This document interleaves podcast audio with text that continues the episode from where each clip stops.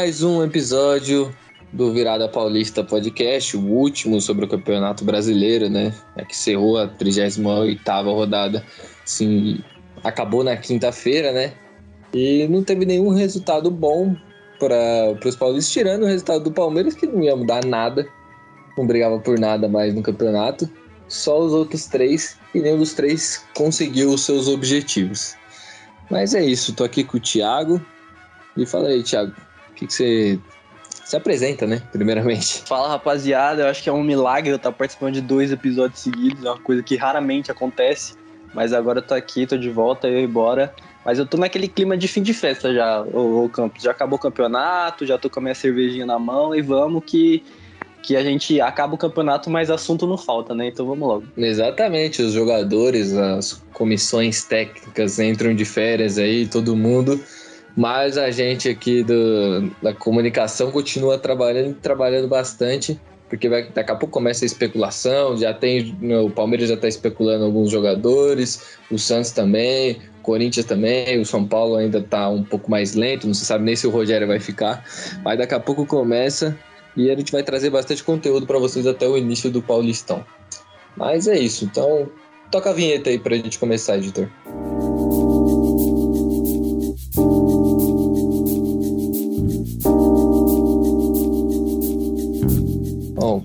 Antes de começar falando, eu queria só parabenizar a mim mesmo que lembrei da vinheta depois de muitos e muitos anos que eu ignorava completamente a existência dela e começava o programa como se nada tivesse acontecido. O que é um verdadeiro milagre, né? Você ter conseguido essa proeza de lembrar da vinheta. Mas vamos nessa. É, não sei o que aconteceu, né? Não sei o que aconteceu, se aconteceu, eu não tô sabendo. Mas vamos falar do, dos jogos, né? Última rodada. O Palmeiras enfrentou a equipe do Ceará lá na, na Arena Barueri, né? Venceu por 1 a 0 Mas, assim, clima de final de festa, como o Thiago falou. Só foi para cumprir tabela, jogadores é, das categorias de base, nem o Abel estava mais lá, então e que a gente vai passar um pouco o Palmeiras mais rápido, porque, sabe, o Palmeiras agora o foco é o Mundial em fevereiro. A gente vai ter uma preparação aí bem legal, vai falar bastante do Palmeiras. A gente vai deixar esse jogo um pouco de lado, porque não valeu muito Sim. pro Palmeiras. Valeu um pouco, valeria para o Santos ou para o São Paulo se eles tivessem feito o, o papel deles, né? Mas não fizeram e aí não ajudou tanto. É, acho que a única coisa positiva desse jogo é porque acho que a torcida consegue ver um pouco melhor, assim, jogadores que não tem tanta chance de participar ali ao longo do ano, né? Então acho que isso foi a única coisa positiva que rolou nesse jogo, foi isso aí. É, para ver alguns meninos da base que, que tem futuro, né, que podem ajudar no elenco, como recentemente aconteceu com o Danilo, com o Gabriel Menino, o Veron. Então, são o Patrick de Paula, né? Então, é, esse jogo foi mais para isso, esses últimos jogos, né, depois da, da final da Libertadores. Bom, já vamos passar agora pro pro Corinthians, né? O Corinthians foi até Caxias do Sul enfrentar a equipe do Juventude e fez um jogo bem horrível, né? Vamos falar a verdade. O jogo foi bem triste ali pro Corinthians, que só mostrou a ineficiência do nosso querido Silvinho em comandar o seu time fora de casa, né? O que eu sempre venho falando aqui pro, pra rapaziada e falo para todo mundo que todos os corintianos que eu conheço, que a equipe do Corinthians em casa é levada pela torcida e pela qualidade dos jogadores. Na hora que não tem esse apoio da torcida, que é fora de casa, a equipe acaba sentindo um pouco e aí não ter o comando, né? E aí, Thiago, o que, que você achou do jogo? É até difícil saber por onde começar, né? Eu acho que a primeira coisa que a gente tem que falar é sobre aquele lance do Corinthians ter entregado ou não o jogo pro Grêmio ser rebaixado.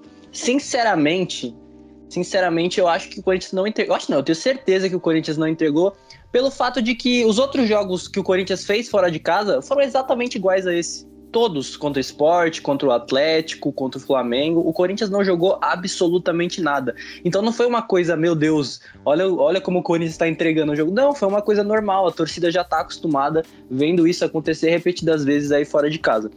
Uma coisa que me deixou também bem é, bem preocupado aí com o Silvinho na, na próxima temporada é que realmente ele parece que é um cara que não tem criatividade alguma, mesmo quando o jogo já não vale tanto assim pro time, né? Óbvio que valia a classificação em quarto lugar, que é um dinheiro a mais para os cofres do time, só que o cara simplesmente não deixa é, não deixa de usar o mesmo esquema, os mesmos jogadores, quando ele troca uma peça pela outra, é simplesmente uma peça que entra no lugar da outra, o jogador não faz a função diferente.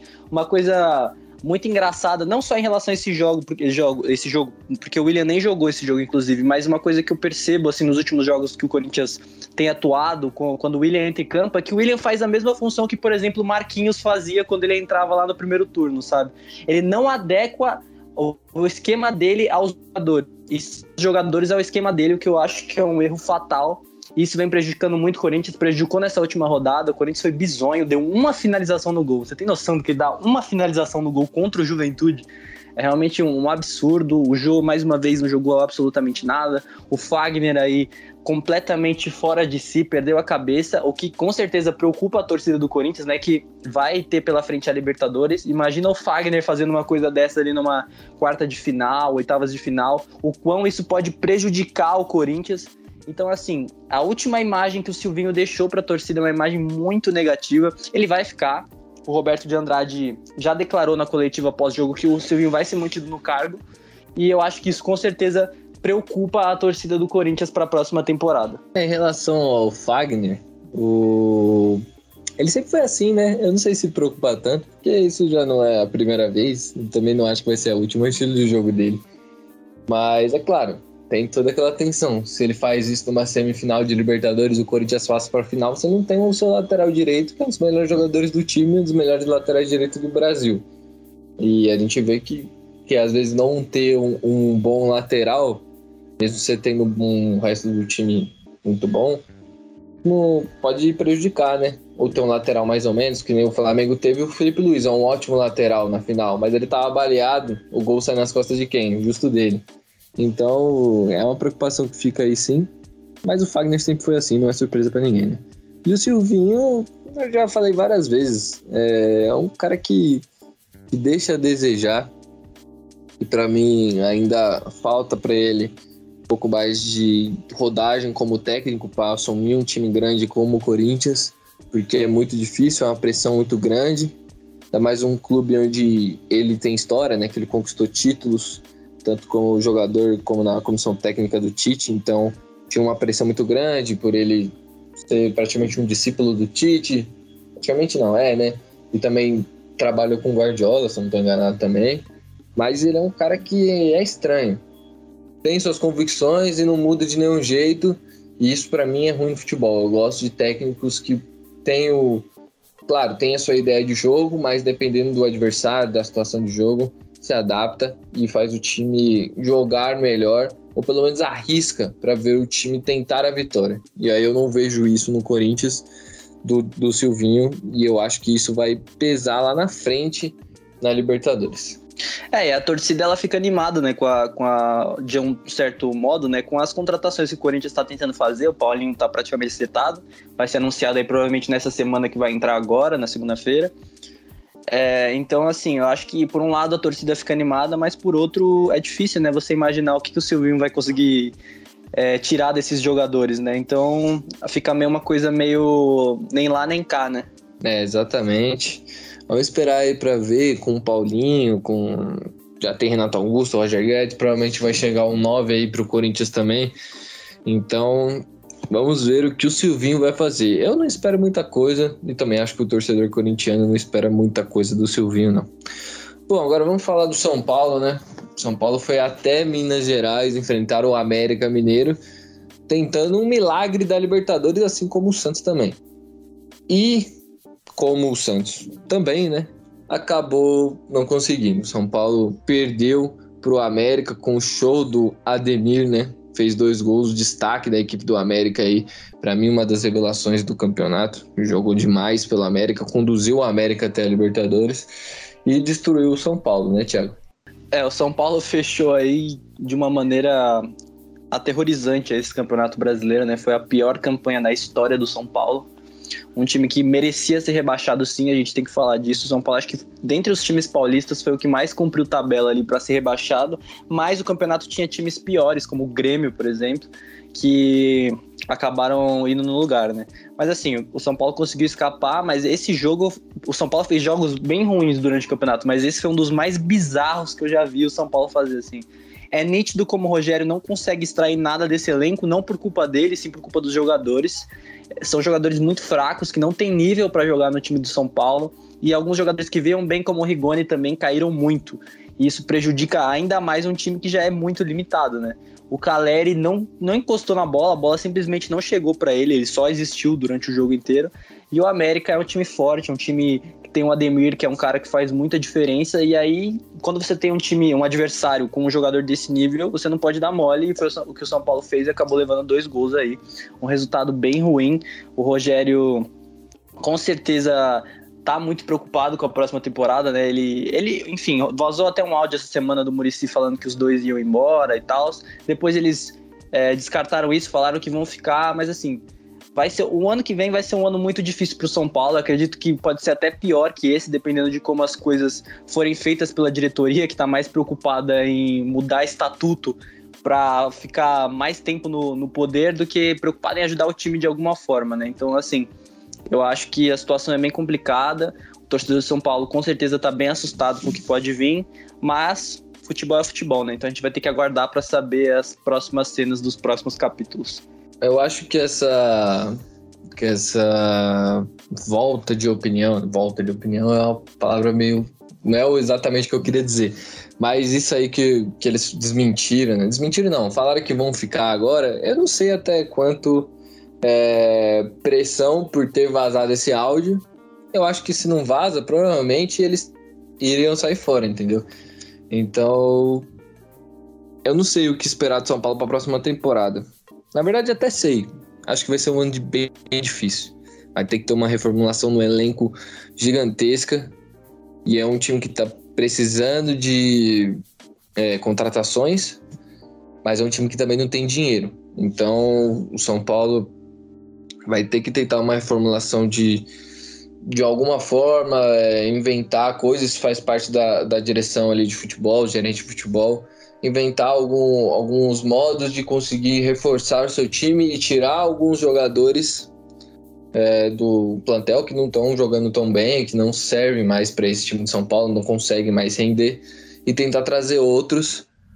Da mesma forma que o Corinthians fez no meio da temporada, se livrando de alguns jogadores que não faziam parte dos planos do time e aí trazendo bons jogadores com o mesmo dinheiro poupado. Não, eu ia falar que é, é, o que rola muito, né? O que, tá, o que tem pintado muito nas notícias é que pode estar tá rolando uma tentativa de um investidor de fora, né? Eu não acredito muito nisso, eu vou acredito mais quando isso, se isso acontecer de fato, porque assim, eu não vejo um cenário muito positivo para você colocar dinheiro no São Paulo, né? O cara tem que estar tá realmente querendo muito fazer isso para poder tomar essa iniciativa, porque não é um cenário nada positivo.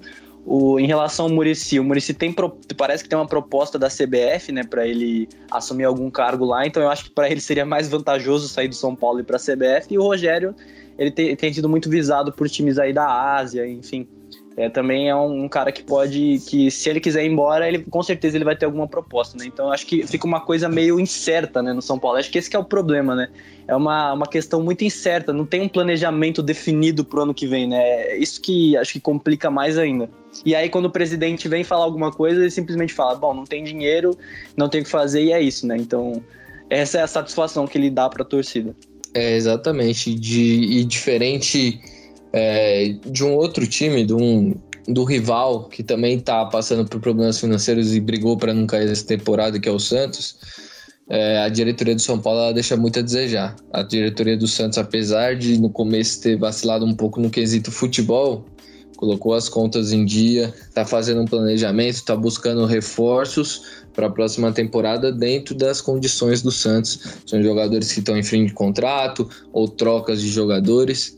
Então eu não vejo essa qualidade na diretoria do São Paulo. Por isso que eu acho que vai ser muito difícil a próxima temporada.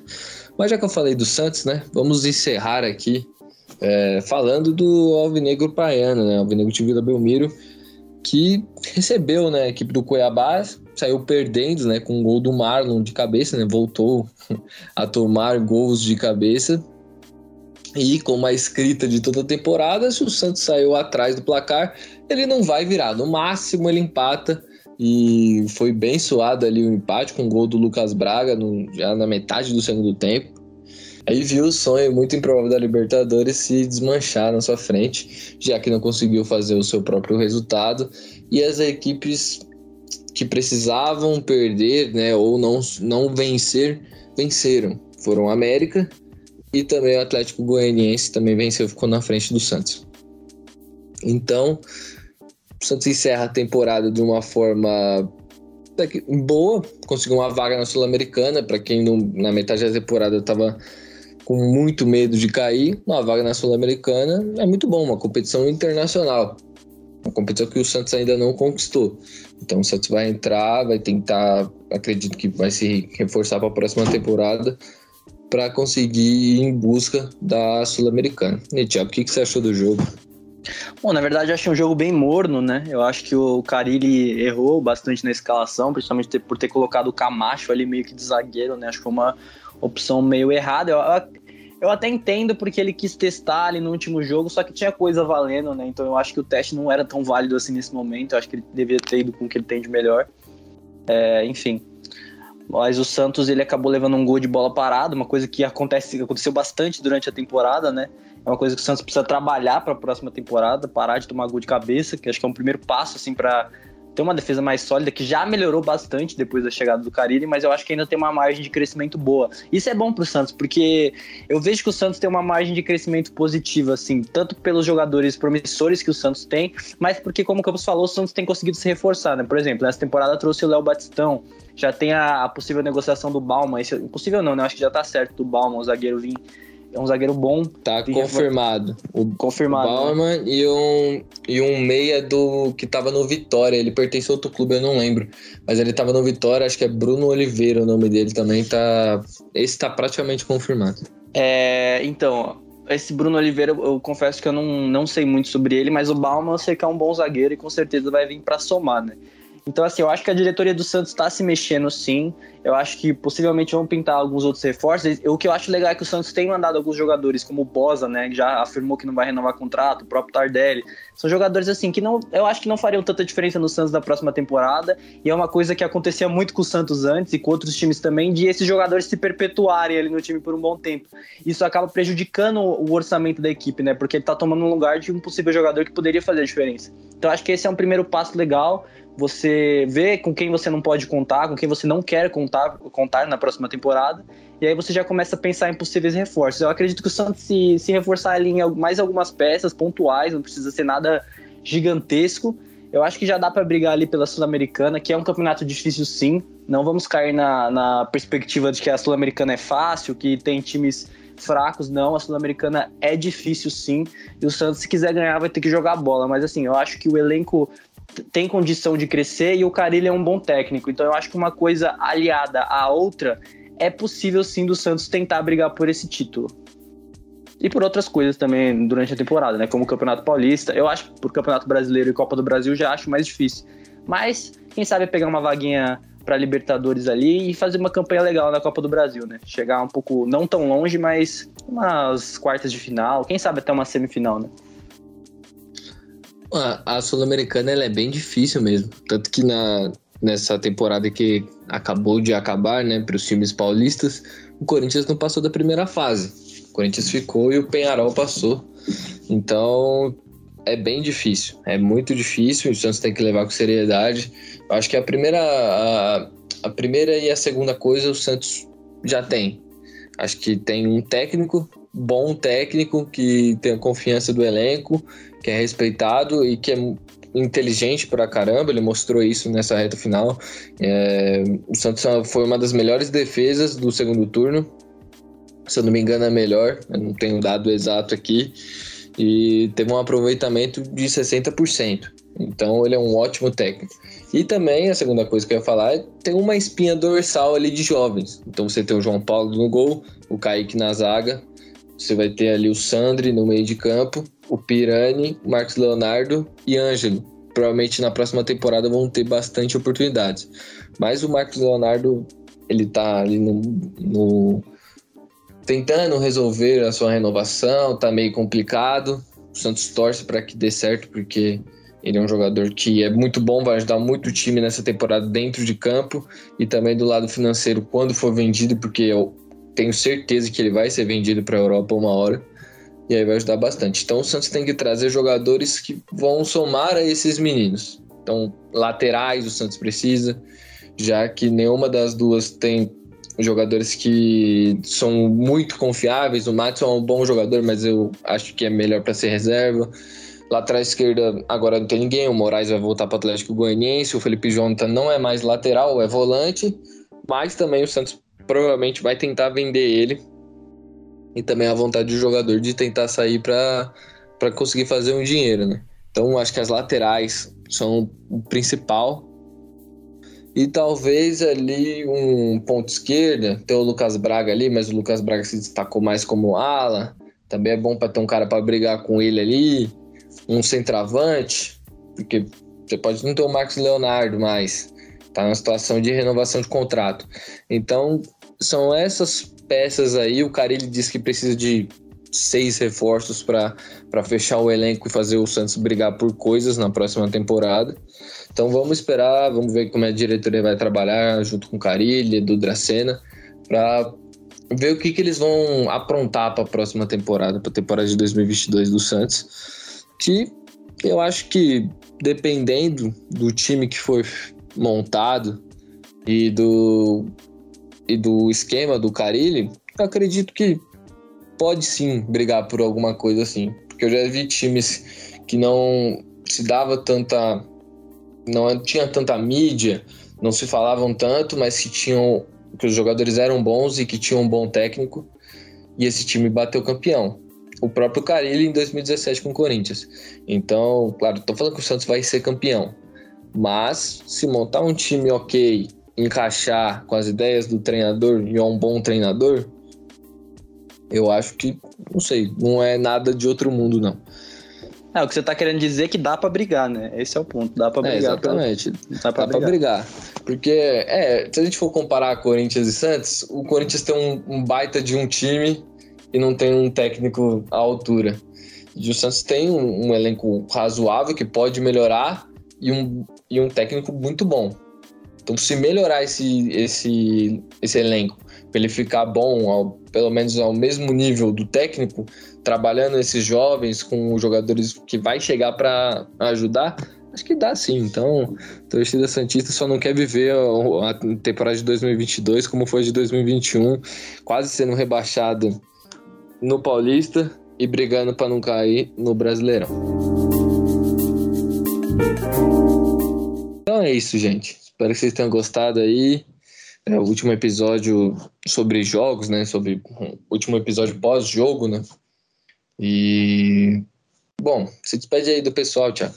Bom, pessoal, vamos encerrando essa temporada de jogos, né? Foi muito legal fazer é, esses episódios aí ao longo do, do ano. E a gente vai continuar trazendo conteúdo aqui de transferência, de notícias e dos jogos que vão voltar no final do mês que vem. Então, fiquem no aguardo aí. Um abraço e até a próxima.